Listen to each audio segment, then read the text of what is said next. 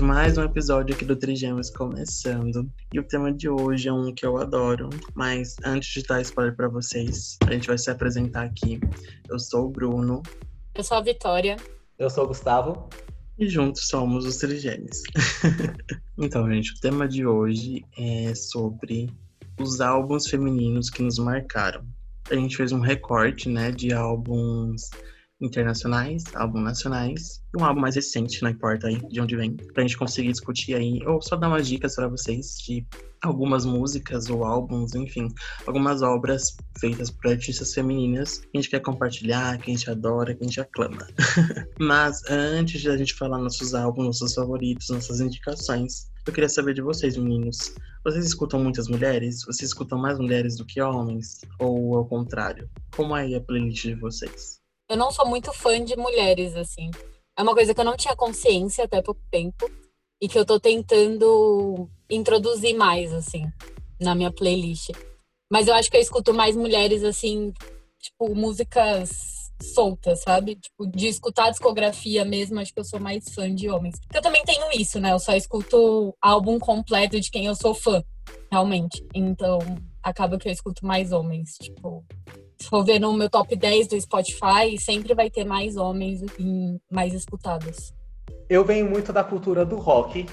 E assim, existem muitas mulheres no rock, sim. Mas os homens, eles são muito mais prestigiados, eles são muito mais cultuados. Então, eu cresci escutando muito mais homens.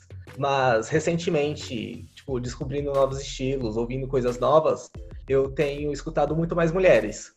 Tanto que eu fui dar uma olhada no meu Last FM, nos recentes, os 20, dos 20 artistas mais escutados, 13 são mulheres. Então, acho que recentemente eu tenho escutado muito mais mulheres. E os lançamentos desse ano, de álbuns novos, eu acho que foram dominados muito por mulheres. Acho que os melhores foram feitos por mulheres. Eu também dei uma olhadinha no meu Last FM e, assim, é uma certeza que eu já tenho mas nesse ano específico, entre os 20 mais escutados, 16 são mulheres. Sendo que dos outros quatro, né, que seriam homens, dois são artistas mistos, então é um grupo assim tem homens e mulheres, que no caso é o RBD e Sandy Jr. e o outro é Michael Jackson. E o último é a Pablo Vittar, que é uma, uma persona aí feminina, né? Então, eu não sei nem como classificar, não classificar o gênero dela, mas como classificar aí na, na hora de escutar. Porque quando eu escuto, eu escuto assim, como uma mulher, assim, né? Mas então, a gente pensou em falar um pouquinho sobre os álbuns que marcaram, que a gente queria trazer para vocês. Para mim, o melhor álbum brasileiro de rock é o Fruto Proibido, da Rita Lee. Vocês já escutaram? Eu nunca escutei. Assim, eu adoro a Rita Lee, mas eu nunca escutei o material completo dela. Mas eu tenho certeza que ia gostar, a Rita Lee é incrível. Eu também só escutei coisas, tipo, músicas aleatórias. As que eu conheço eu gosto bastante, mas nunca escutei nenhum álbum dela também. Então, esse álbum é de 75, ele é o quarto álbum da carreira dela, álbum, quarto álbum solo. É, assim, nos anos 60 a Rita Lee participou do grupo Os Mutantes, que é uma, grupo, uma banda de rock brasileira muito cultuada, tanto aqui quanto lá fora. E esse álbum, Fruto Proibido, ele, ele é muito marcante porque na época do lançamento dele ele conseguiu vender 150 mil cópias, que foi um recorde para o rock no Brasil. E na lista de melhores álbuns da Rolling Stones Brasil, ele está em 16 lugar e ele traz, acho que, os dois dos maiores hits da carreira da Rita Lee, que é Agora Só Falta Você e Ovelha Negra. Com certeza vocês já ouviram essas músicas. Sim. A Rita Lee, inclusive, é uma das artistas que eu escuto, assim, tipo, no aleatório, sabe? Que tá na minha playlist. Eu escutei esses dias, agora só falta você. Eu tava escutando Lança Perfume. Ai, a Rita Lee é uma. tá no nosso imaginário popular já, né? Faz parte da nossa. É um patrimônio cultural brasileiro, assim. Ela é incrível, é incrível. Foi, foi um de vocês que postou esses dias sobre ela ter feito uma música na ditadura sobre Loló e, e sexo. E, tipo, não foi barrada, gente. Isso, tipo, é surreal. Perfeita. Mas eu também li que ela foi essa não foi barrada, mas ela foi uma das artistas mais censuradas também durante esse período, né? Então. Sim, acho que só por ser mulher já era revolucionário na época, né? Tipo, hoje em dia já é, mas na época acho que ainda era mais. Inclusive, ela até ganhou um clipe no Fantástico, que na época era um sonho de sucesso, né? Lá nos anos 80. Mas incrível a Rita Lee, né? Eu tava assistindo o clipe, inclusive por conta desse tweet que eu vi da ditadura. E ah, é muito bonito, assim, é muito, muito bem feito. É num, num lugar assim de patinação. Então, tava até comparando com o videoclipe de Blow da Beyoncé e tal. Muito divertido, assim. Acho que tudo que a Rita Lee faz tem muito bom humor, mas é muito bem feito. Ah, eu gosto muito dela última coisa que eu escutei dela, se não me engano, que já faz um tempão, foi a música Reza. Que saiu, acho que, sei lá, faz uns 5 anos ou mais. E é uma música que eu me apaixonei de primeira, assim. É muito bonitinha. Ah, Rita Lee, ela é, é um dos maiores seres, hum, seres humanos que já pisaram nessa terra. Se eu não me engano, Ovelha Negra também ganhou um clipe no Fantástico, lá em, nos anos 70. Isso é um marco muito forte. Enfim, essa, essa é a minha dica de álbum nacional, Fruto Proibido da Rita Lee. Escutem que vocês não vão se arrepender. O álbum que eu escolhi é o Marjorie este ano. Gente, como eu escuto poucos álbuns, assim, ainda mais de artistas femininas, foi bem difícil. Todos, assim. E esse álbum me lembra muito a infância. Eu conheço, eu sei cantar todas as músicas, porque eu lembro de escutar, que eu adorava Malhação na época. E esse álbum, ele tem quatro músicas, né? Que são da trilha sonora de, Maria, de Malhação na época, da Vagabanda. E aí eu pedi pra minha mãe o álbum na época e eu escutava assim sem parar. Eu tenho todas as músicas salvas no Spotify até hoje, eu fiquei chocada, eu não sabia. Mas eu acho ele incrível. É, ele vendeu mais de 175 mil cópias. Ele foi lançado né, em 2005, foi na época da Malhação também, foi o álbum de estreia da Marjorie. Esse álbum tem vários hits, que é Você Sempre Será, que é da, da Malhação, Por Mais Que Eu Tente também, e Versos Mudos. Gente, eu amo a Marjorie este ano. Eu nunca escutei esse álbum inteiro, eu escutei os hits só também, mas eu amo a Marjorie. Eu escutei um mais recente dela, quando ela retornou pra música. Foi o único que eu escutei inteiro, que é o álbum 8. E ai, a voz dela é incrível, ela é uma grande compositora também. E eu pensei que ela tinha composto as músicas desse álbum aí, que você comentou que é o primeiro dela, mas na verdade não. Mas ela não tem... compôs nenhuma música, tipo, é... além das quatro, tem mais sete músicas que são inéditas e ela não compôs, tipo, nem colaborou em nenhuma delas. Mas até a voz dela lá, né?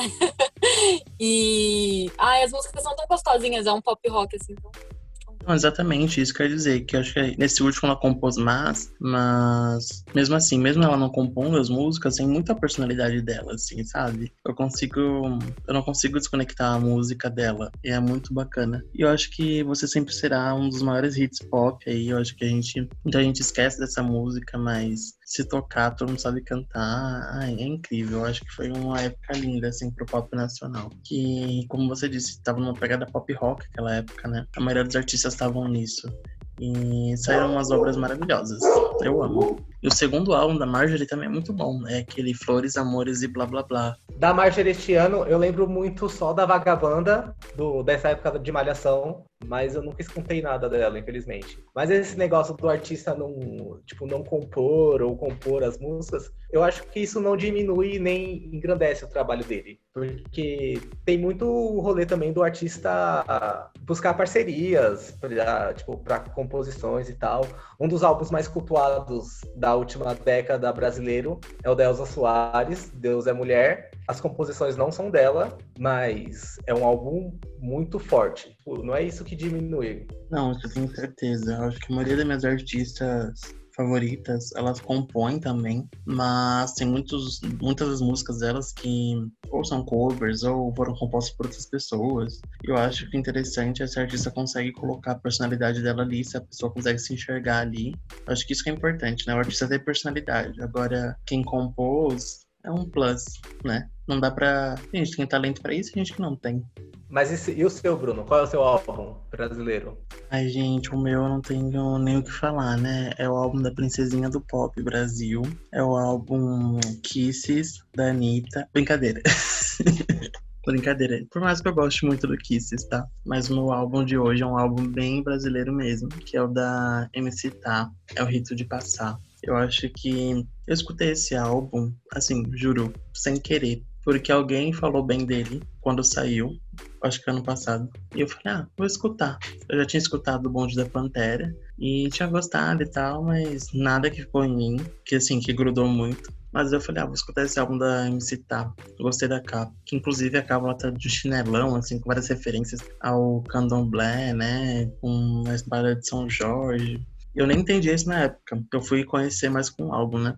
E quando eu escutei, era uma mistura tão incrível de um som brasileiro com funk, né? E com as referências do candomblé na música, mas não só isso, trazia músicas de amor, trazia umas letras muito criativas, muito legais, umas referências assim incríveis. E assim, eu me apaixonei de, na hora assim, pela MC Tá. Inclusive, acho que na hora que eu escutei, eu amei, eu já indiquei pro Gustavo. E o Gustavo também gostou muito, mas ele pode falar disso sozinho.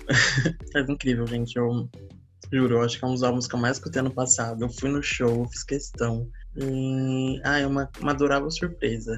O Rito de Passada, ele está, é o meu álbum favorito de 2019. Assim, internacional, nacional, para mim foi o melhor lançamento do ano passado. Eu lembro que a primeira vez que eu escutei, eu falei, o que que eu tô, o que que tá acontecendo aqui? O que que é isso? Quem é essa mulher? O que que, o que tá acontecendo? Eu lembro que eu falei para todo mundo escutar, para todos meus amigos. Nossa, foi uma coisa incrível. A Thaís é uma mulher, assim, do, do álbum, eu não tenho nem palavras para falar muito dele, a não ser que se você nunca escutou, escute. Mas o, o, o, show, quando a gente, a gente foi no show, eu e o Bruno, infelizmente a Vitória é uma vacilona, não pôde ir no dia. Gente, mas foi, foi tipo um erro de cálculo, assim, terrível. Eu comprei, inclusive. Nossa, eu nunca, eu nunca vou me perdoar, sério. Eu comprei o ingresso no mesmo dia que eu ia no Rock in Rio. E, tipo, depois eu lembrei eu fiquei. Nossa, eu fiquei muito triste. Sério. Só um adendo aqui, que eu e o Gustavo somos em dois shows MC Tá, tipo, em questão de dois meses, eu acho. E, inclusive, um foi de graça. Mas assim, eu nunca senti uma energia tão boa, eu nunca senti uma energia tão forte, igual eu senti no show da MC Tá. Tipo, é uma coisa incrível, é uma coisa que, nossa, quando ela canta Oceano ao vivo, eu não consigo não chorar ouvindo Oceano ao vivo. É só isso que eu tenho para falar. É, foi cascata, né, gente? Tipo, o Bruno escutou e indicou pro Gustavo, e aí o Gustavo me indicou, e eu amei também. É, Tipo, são poucos álbuns que eu gosto e esse é um álbum que eu escuto sempre. E eu gosto muito. É, eu não fui no show mesmo. E é, tipo, uma tristeza muito grande na minha vida. No outro eu não fui porque eu tava no aniversário também. Só que aí eu consegui ir no show da MC Tá esse ano, no Festival Girls. Uma semana antes da quarentena. E foi incrível, assim. Tipo, eu fiquei muito triste porque era um, eu não senti a mesma vibe que eles tinham comentado, assim, no show. Porque eu acho que era um público que não era um público dela, sabe? A maioria das pessoas estava muito desanimada, mas tipo, eu consegui aproveitar bastante. Nossa, incrível. Eu adoro esse álbum, eu amo as letras. Tipo, pra mim é poesia, assim. Tipo, não tem nem, não tem nem explicação. Ai, gente, isso aqui é um podcast pra enaltecer Thaís, né? Eu acho que é por isso que a gente tá aqui. Mas realmente é um álbum que eu amo muito. E eu não tenho nem palavras, de verdade. Eu acho que eu não vi uma crítica desse álbum. Tem muitas críticas, né? De grandes publicações, né? De grandes veículos, e todos falam muito bem. E ela merece, sabe? Ela é uma artista que, que demorou para acontecer, infelizmente. Levou um tempo. Mas quando aconteceu, ela tá colhendo cada, cada fruto do trabalho dela e ela merece. MC Tá, inclusive, caso você não conheça pelo trabalho solo dela, talvez você pode ter escutado aí a música com Matheus Carrilho, que é Sonzeira, que também é muito bacana. Você pode ter escutado com Jalu, que é Céu Azul, que se eu não me engano foi a primeira vez que eu escutei MC Tá antes mesmo de Bonde da Pantera, só que não tinha relacionado muito uma pessoa a outra. E é muito legal o Céu Azul. E, inclusive, eu fui no show do Johnny Hooker ano passado e ele chamou a MC Tá. MC Tá e o Jalu, se não me engano, como convidados. Então eu tinha visto ela ao vivo também, assim, antes de, antes de Rito de passar. E já tinha adorado também. Então, ai, toda oportunidade que eu tiver de vir a Tá, eu vou estar tá indo. Perfeito. Neste, neste podcast, nós enaltecemos MC Tá. A primeira vez que eu vi a foto da. A, eu vi a capa do álbum, eu falei, tipo, e eu vi MC Tá, eu pensei que era um funkão, tipo, um funk carioca mesmo, batendo a bunda no chão, mas você escuta é totalmente diferente. É uma mistura de ritmos de ritmo brasileiro com funk. Tem o funk, isso que é legal, né? Tipo, tem o funk, é uma música que você pode dançar e se divertir escutando, mas não é só isso. No próprio show dela, ela traz muita referência, que ela, ela canta uma música, ela canta Jorge da Capadócia, que é do que é do Jorge Ben, mas ela fala que a primeira vez que ela conheceu essa música foi pela versão do Racionais. Ela canta a música do Caetano Veloso. Então, tipo, ela tem muita referência e, tipo, tudo funciona muito bem. Isso que é o mais importante. Nossa, gente, esse momento que ela canta Jorge da, Capa, da Capadócia no show é incrível, assim, de verdade. Mexe muito comigo. Eu não sei o que acontece, mas eu fico muito, muito mexido nesse momento. É lindo. Mas tá bom, então vamos seguir. A gente já falou todos os nossos álbuns nacionais, né? Eu amei todos, Rita Lee, MC Tá e Marjorestiano, perfeitas. Agora a gente vai falar um pouquinho dos álbuns internacionais. E aí, Vitória, quero que comece por você. Qual é o seu álbum internacional favorito? por uma mulher. Gente, eu acho que esse é um dos meus álbuns favoritos da vida. Também é um dos poucos, assim, que eu escuto inteiro, sem pular músicas. que é o Red, da Taylor Swift, é, que é de 2012. Gente, esse álbum é. Eu não tenho palavras de verdade para descrever. Eu, não, eu quero muito entender o que Jake Gyllenhaal fez com essa menina para ela conseguir escrever esse álbum, porque é incrível. Sério, para mim as letras desse álbum assim foram o ápice da Taylor. Eu gosto muito da sonoridade também, que acho que é bem ali o meio termo, né? Tipo, entre o country e o pop. Não sei nem o que dizer, gente, sério. Teve também a primeira parceria da Taylor com Ed, que é Everything Has Changed, que foi acho que o último single também do álbum. Ele foi em primeiro lugar em vários países. Acho que foi o pontapé aí, foi o que impulsionou a Taylor, né, pro, pro pop. Eu gosto. Na verdade, eu nunca escutei o Red inteiro. Eu nunca escutei um álbum da Taylor Swift inteiro, pra falar a verdade. E... Mas eu gosto dos singles pop desse álbum. Eu gosto muito de I Knew You Were Trouble. Eu gosto de We Are Never Getting. Calma, difícil falar esse nome, né? We Are Never Ever Getting Back Together. Acho que é bem legal também. 22 eu lembro. E os singles mais country eu não lembro muito de cabeça. Eu não, eu não sei cantar. Mas tem uma música muito bonita desse álbum, muito específica, que é, acho que é Out Well. State of Grace que eu gosto bastante. Também lembro que um dia eu peguei para ler as letras desse álbum, porque todo mundo fala muito bem da, da Taylor como compositora, né? Eu peguei para ler as letras, sem escutar música, na verdade. E eu também gostei muito de Holy Ground e tal. Tem umas letras muito bonitas.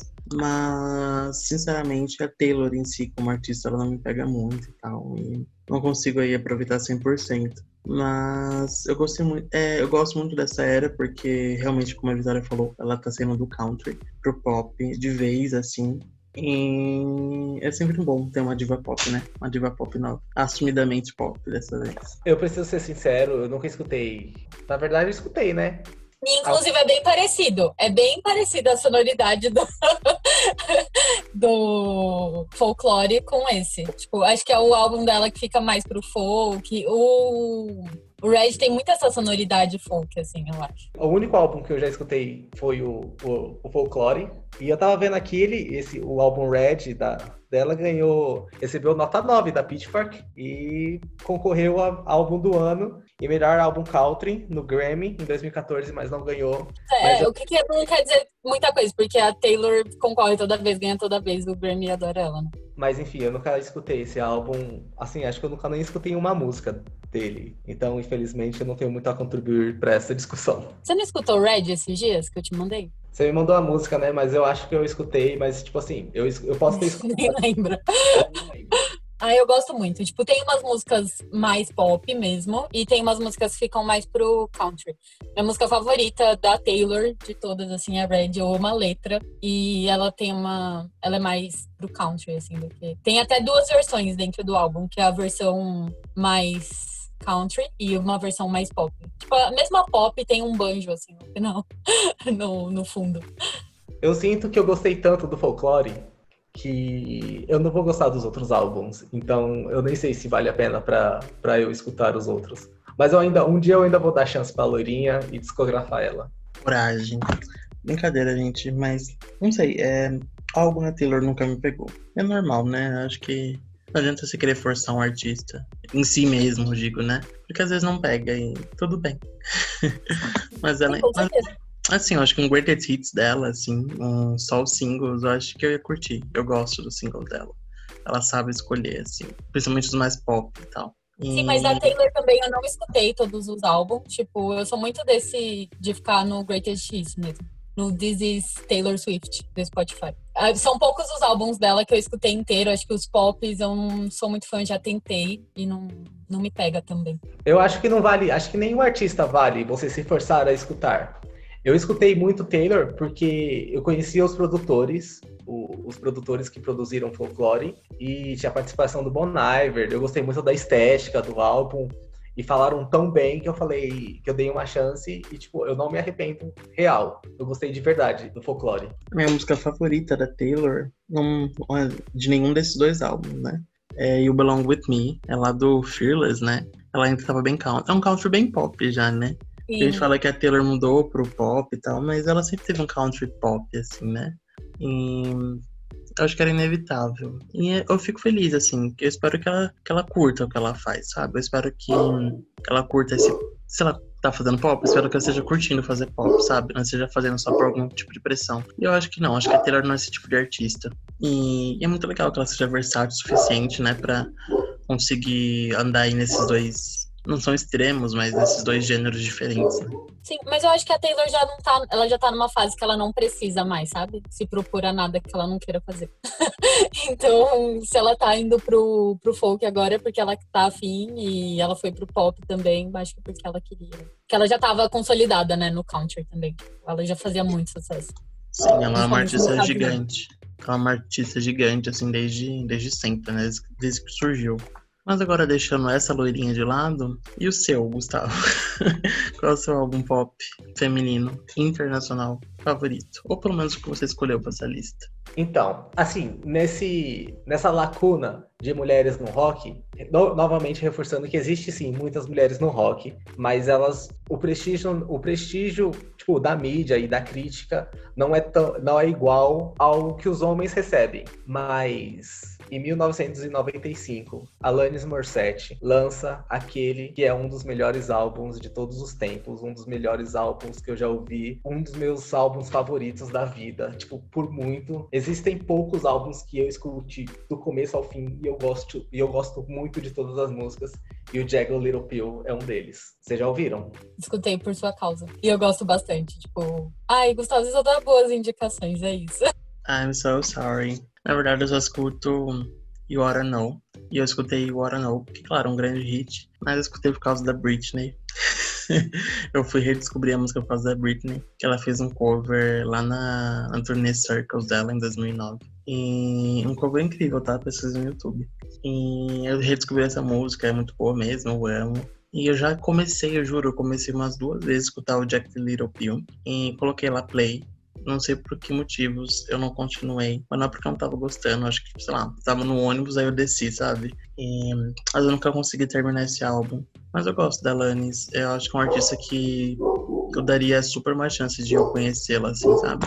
Então, a história da Alanis ela é meio curiosa porque ela, ela compõe e ela, ela faz música desde muito nova. Se eu não me engano, é desde os 11 anos e ela é canadense e ela fez muito sucesso dentro do Canadá Antes do Jagged Little Pill, ela lança dois álbuns de música pop, mas é tipo aquele pop pop mesmo, é pop anos 80, 90, é aquele pop farofa.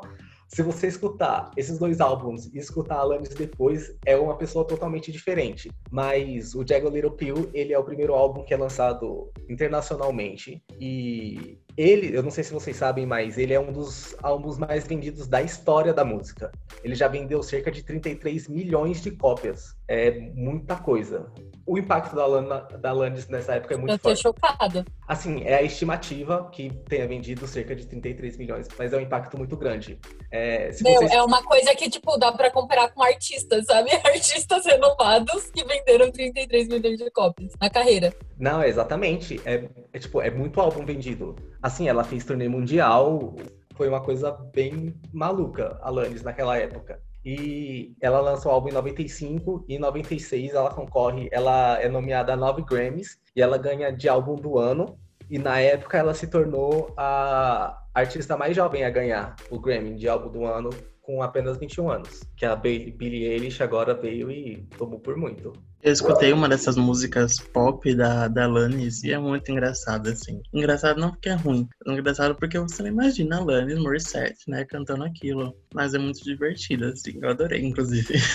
Vou escutar esses dois primeiros álbuns, com certeza. Eu não conheço nada da Alanis além desse álbum, tipo, eu escutei totalmente por indicação mesmo. Acho que eu não tenho memórias dela na infância, de ver nada. Mas eu gosto bastante. É um álbum também que eu gosto da, Eu não escuto inteiro, mas eu gosto da maioria das músicas. E eu gosto bastante do dela, né? Acho eu gosto bastante do som dela. Assim. Esse álbum, ele meio que é a base. Se você for ver os set lists dos shows, é mais ou menos o álbum que norteia todos os shows, assim. Porque tem muito hit. Não tem música ruim. Nossa, o clipe de Ironic, ele eu é... Só lembro, eu só lembro de um clipe dela na MTV, mas eu não lembro da música, assim. Não sei nem se é desse álbum. Que ela tava com o cabelo, assim, na frente do, do corpo. Não, esse é, é esse é de... É, é, outra música. Eu não lembro o nome da música agora, mas essa é, não é desse álbum.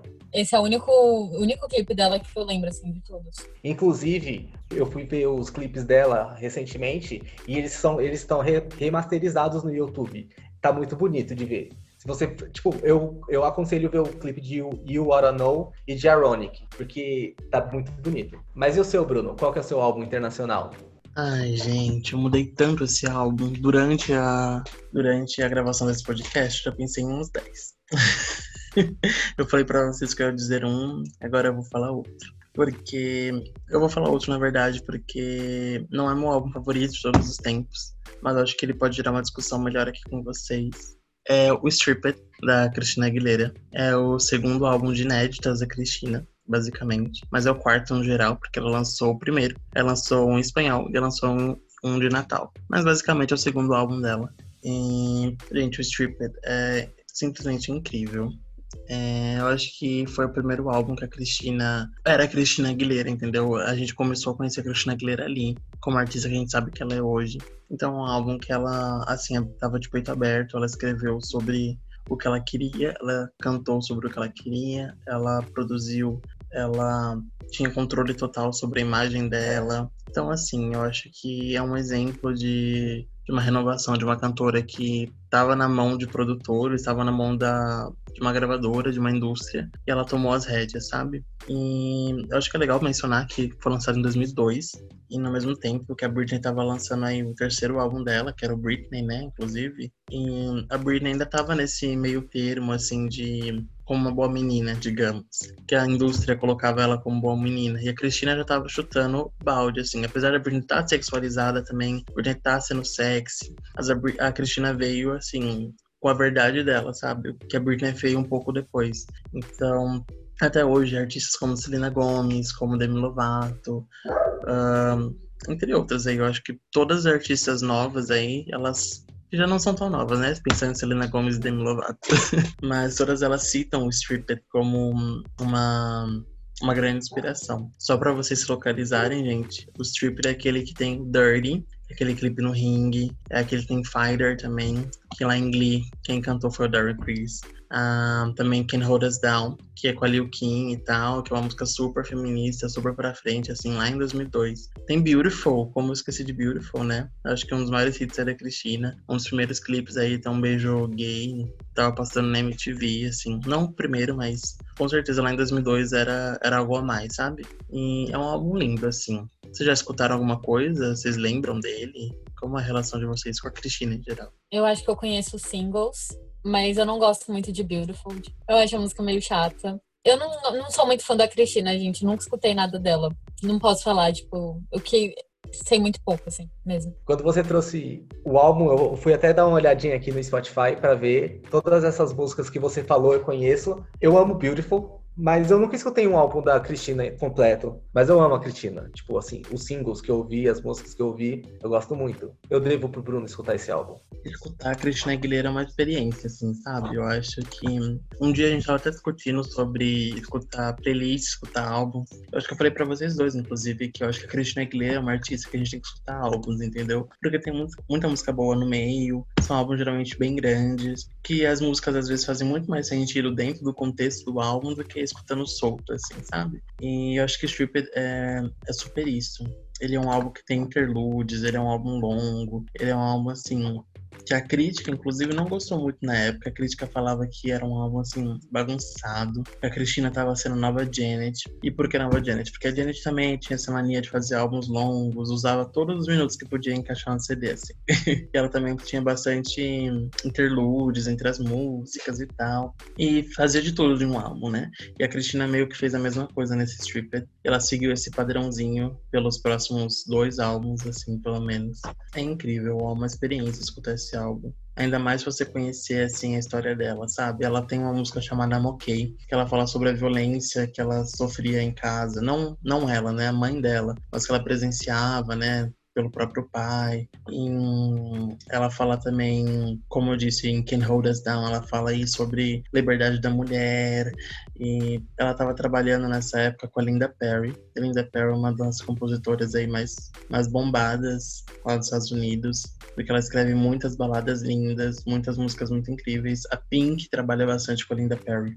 E além dela, ela também trabalhou com a Alicia Keys, uma música chamada Impossible, que é muito bonita. É a cara da Alicia Keys. Se você gosta da Alicia Keys, eu acho que Impossible podia ser na voz da lixa, sabe? E é isso, gente. Stripped é, além de ser um grande sucesso, é um álbum assim que eu acho que é essencial você escutar na história da música pop. Eu acho que não tem desculpas falar que gosta de pop, mas não escuta Stripped. Inclusive, ele foi, graças a Deus, ele, ele, graças a Deus, foi reconhecido aí no Grammy. Ele ganhou por Beautiful, né? Como melhor performance pop feminina. Mas ele foi indicado a vários. Ele foi indicado ao álbum pop, ele foi indicado à música do ano também por Beautiful. É, antes ele também tinha indicado por colaboração pop por Dirty, por Can Hold Us Down. Então, assim, foi uma era de muito sucesso para Cristina Aguilera a turnê ela tava morena. Ai, gente, eu amo tudo sobre esse álbum. Posso passar duas horas. Inclusive, eu tô aqui fazendo um monólogo falando dela. Mas eu poderia realmente passar facilmente falar duas horas aqui sobre tudo dessa era que é linda. Eu acho, mas assim, você falou sobre ela buscar influências da Janet. Eu acho que quando você é uma grande artista, você tá em evidência, você vai buscar é, referências de artistas grandes também. É, agora a gente vai falar um pouquinho sobre os nossos álbuns favoritos recentes. É, você quer começar, Bruno? Já tomar o embalo aí da Cristina? Eu juro que esse aqui eu vou ser mais curtinho, tá? Mas eu acho que não tem como falar outro. Apesar desse ano, como o Gustavo falou, tá cheio de lançamentos muito legais de artistas femininas. Mas eu vou ter que falar dela, né? A Mamãe Monstro. Vou ter que falar da Lady Gaga que ela finalmente voltou pro pop. Ai, graças a Deus, depois de um longo período, ela finalmente voltou oficialmente pro pop, com cromática. E tava todo mundo ansioso pra esse álbum, tava todo muito, muito. Tava todo mundo muito ansioso para saber o que ia vir, o que ia fazer. A gente sabia que era pop, mas, né? O que é pop? E ela veio aí com um álbum muito despretensioso, ela não veio com um álbum assim querendo sabe, revolucionar nada, revolucionar o mundo, como ela já foi um dia, é, como ela já teve pretensões um dia, e isso acabou atrapalhando muito, eu acho. Mas ela veio com algo pra gente dançar, pra gente aproveitar, se divertir, mesmo que durante esse período mais complicado. E eu amo Cromática, gente. Acho que, é, acho que desse ano é meu álbum mais escutado. E olha que eu nem tô escutando tanto, assim. Mas é um álbum tão divertido, você escuta do começo ao fim, um álbum curto, um álbum leve, um álbum. Ah, é tudo que a gente precisava da Lady Gaga nesse momento, sabe? Tipo, é isso, Gaga. Obrigado. Eu preciso confessar a vocês que eu só escutei o Cromática completo uma vez. Enfim, eu só não escutei ele novamente não sei o porquê, mas eu gosto muito de Rain on Me, porque tem é Lady Gaga com a Ariana Grande, mas eu lembro de escutar e o álbum não me pegar tanto, mas eu vou reouvir. Gente, eu não ouvi. É isso, eu vi a, a, única coisa que eu vi desse álbum mesmo foi Rain on Me, que eu gostei bastante da música, eu gostei do clipe, e eu vi a apresentação no VMA, que eu gostei bastante, tipo, adorei o conceito. O que eu gosto mais na Gaga, acho que é isso, o conceito, tipo, que ela sempre trabalha muito isso, né? É, o meu álbum recente favorito não é tão recente assim. Ele é do fim de 2018, que é o LM5 do Little Mix. Eu fiquei muito indecisa porque eu tinha que trazer algum álbum do Little Mix E apesar do LM5 não ser meu favorito, eu gosto bastante dele. E acho que fica ali no. É, pode ser o segundo, talvez. É, Little Mix é, são as artistas que eu mais escuto, assim, de mulheres. Eu adoro elas, assim, desde o comecinho da carreira. Fiquei muito feliz de poder ir no show esse ano. E eu acho que o LM5, tipo, foi o ápice, assim, da carreira delas de conceito e de trabalho mesmo, assim. Eu gosto muito, eu gosto muito das músicas. Eu acho que todas as músicas são muito boas. E o álbum acho que não foi tão, tanto sucesso de crítica. Ficou, tipo, na média, assim. Pegou terceiro lugar no Reino Unido. E, mas acho que foi o álbum delas que elas conseguiram mais trabalhar nele mesmo.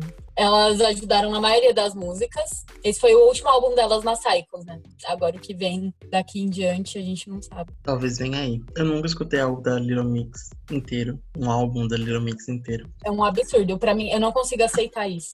É, amiga, eu gosto de músicas muito, muito, muito específicas da Little Mix. Gosto de Touch, que é do álbum anterior, Glory Days, uma coisa assim, né? Mas desse aqui eu só escutei Woman Like Me, que eu gosto também, mas nada demais. Assim, nada demais assim, né? que eu não super gostei, mas a música é bem legal. ah, eu, eu acho que é o WhatsApp que você me mandou também, é desse álbum, né? Sim, é do LM5 bem bacaninha. A única coisa que eu me incomodo muito nesse álbum é esse nome, LM5. Eu acho que é horrível esse nome. Então, acho foi... É falta foi criatividade. Foi, elas quiseram criar o conceito, assim, porque todos os fãs sempre colocavam, tipo, antes do álbum ter nome, os fãs sempre chamavam LM4 ou LM3. E aí foi LM5. Mas todos os fãs fazem isso com as cantoras, sabe? Da Beyoncé, o próximo Sim. é o B7, sei lá. Rihanna é o R9. Mas não é pra você botar isso como nome, sabe?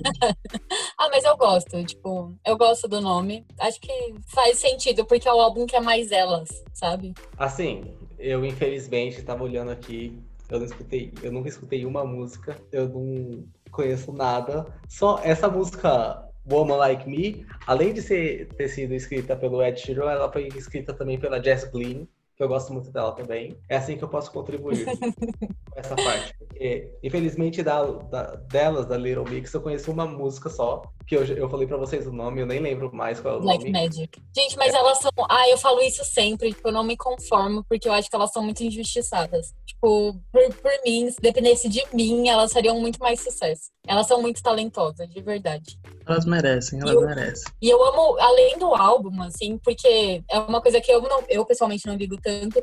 Eu amo muito o conceito da turnê e os backdrops que elas fizeram para as músicas são incríveis, as coreografias são incríveis. Gente, sério, essa. Nossa, eu queria tanto. Eu fico até triste de pensar, é incrível. E o seu mais recente, Gustavo? Então, seguindo nessa saga de mulheres no rock, esse ano saiu um álbum que foi aclamadíssimo pela crítica, que ele recebeu nota 10 da Pitchfork. Ele tem média de 98 no, no Metacritic. O álbum é o Fact the Bolt Cutters, da Fiona Apple. É um álbum de rock alternativo que alterna com jazz, com um pouco de blues e é bem interessante nesse álbum que ela o processo de criação dele já vem de algum tempo, mas ele consegue conversar muito com o momento que a gente está vivendo desse pandemia, de ficar trancado em casa, porque a casa dela funciona como se fosse um instrumento pro álbum. Foi usado móveis, tipo estruturas da casa como como instrumentos, tipo para fazer para fazer os sons Inclusive, se você escutar o álbum, dá para você escutar os cachorros dela latino de fundo e tipo, ela deixou tudo isso. Enfim, a, a Fiona ela tem uma ela tem uma discografia que é tipo muito completa.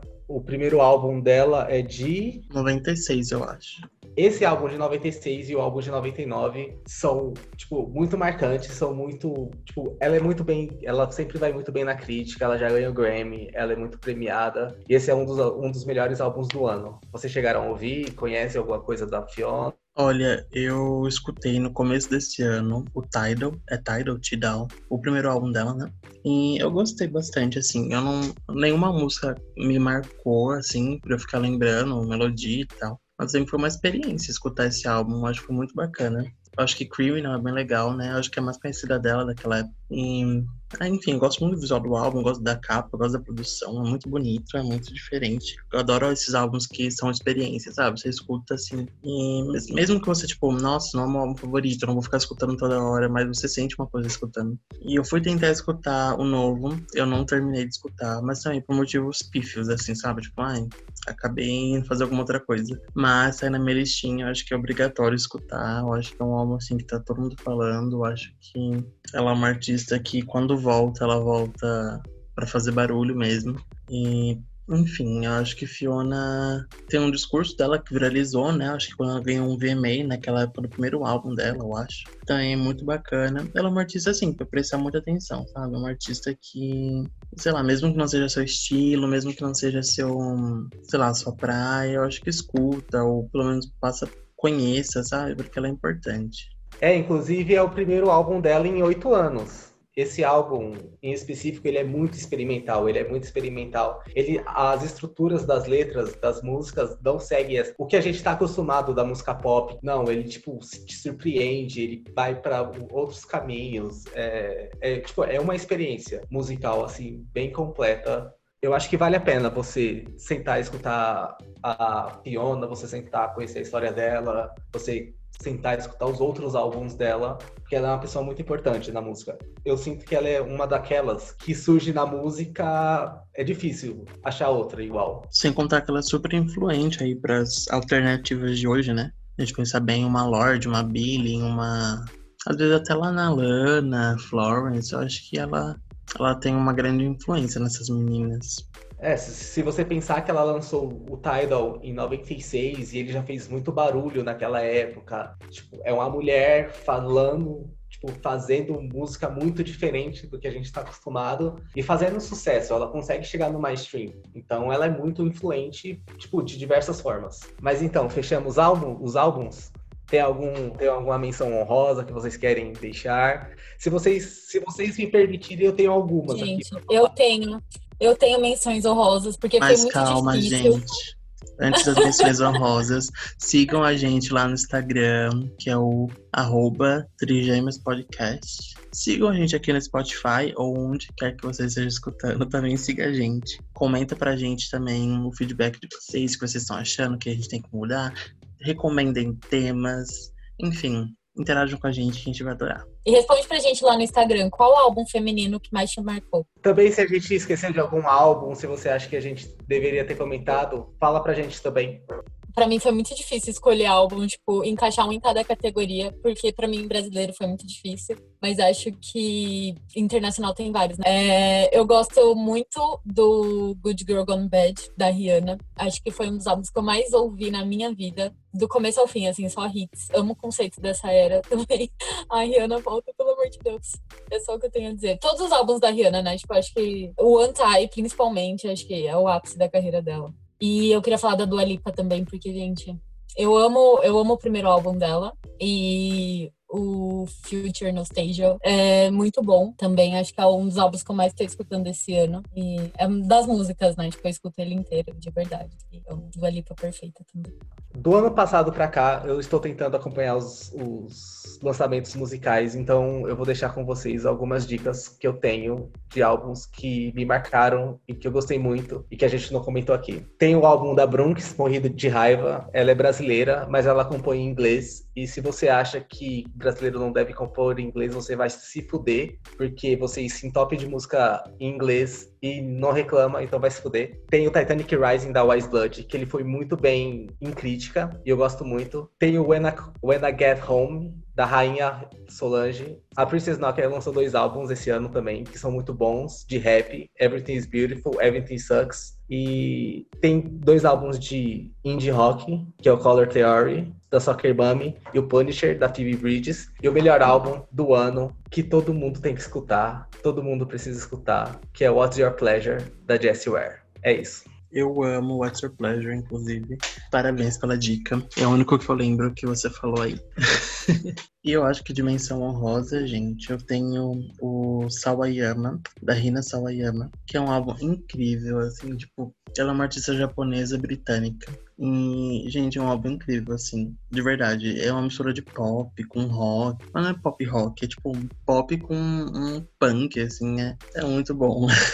Aí tem um disco, é assim, assim tem até um remix com o Pablo Vittar, para vocês terem uma ideia. Ela é incrível. Escutem Rina Sawayama. E eu queria indicar também uma coisa que eu tava muito obcecada essa semana.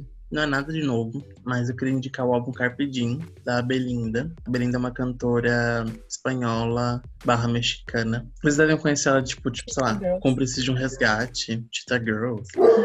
E, mas a Belinda é incrível, gente. E Carpedinho, acho que é o auge artístico dela. Eu acho que ela faz um pop, assim, quase psicodélico. E é muito diferente porque é em espanhol, sabe? A gente não escuta muito isso em espanhol. É um pop muito delícia. E, ah, escutem Carpedinho. É, tem uma música chamada é, Maldita Suerte, que tem uma, uma pegada meio bolsa nova até. Ah, escutem, gente. Eu não tenho nem condições.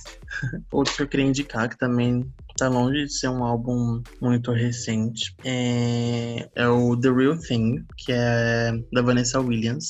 Depois eu quero um dia falar da Vanessa Williams aqui no podcast, mas ela só contando rapidinho. Ela foi a primeira Miss América, é, Miss Estados Unidos, no caso, né? Negra. E ela teve o título, assim, meio que retirado, porque vazaram umas.